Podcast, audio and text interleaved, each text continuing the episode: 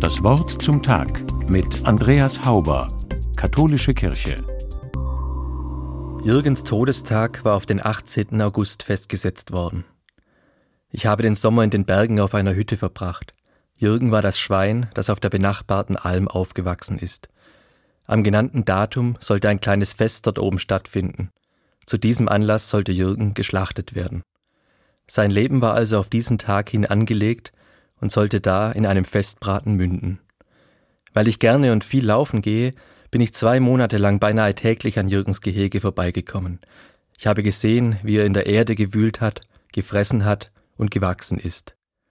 Als dann der 18. August immer näher gekommen ist, bin ich ab und zu an seinem Zaun stehen geblieben und habe ihm zugeschaut.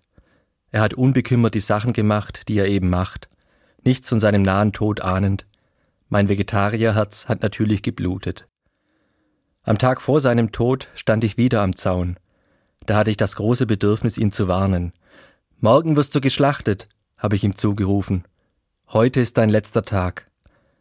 Ich habe mir eingebildet, dass er das wissen sollte.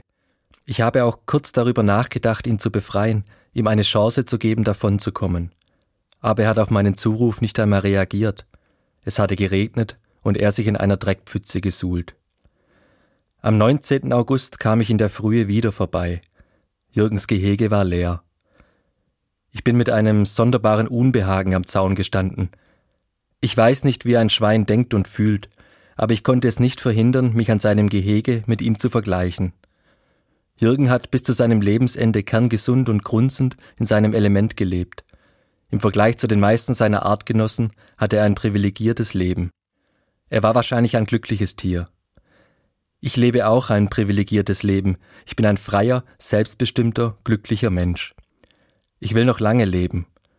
Und ich hatte gedacht, Jürgen will das sicher auch, Deshalb habe ich ihn gewarnt, dass er geschlachtet werden soll. Aber er hat nicht reagiert. Natürlich konnte er mich nicht verstehen.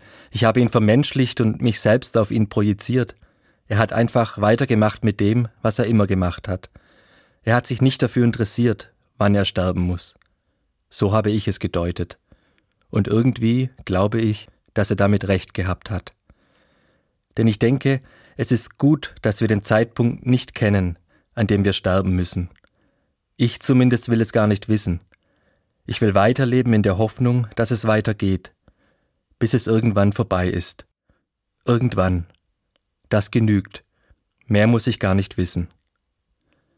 Andreas Hauber aus Ellwangen von der Katholischen Kirche.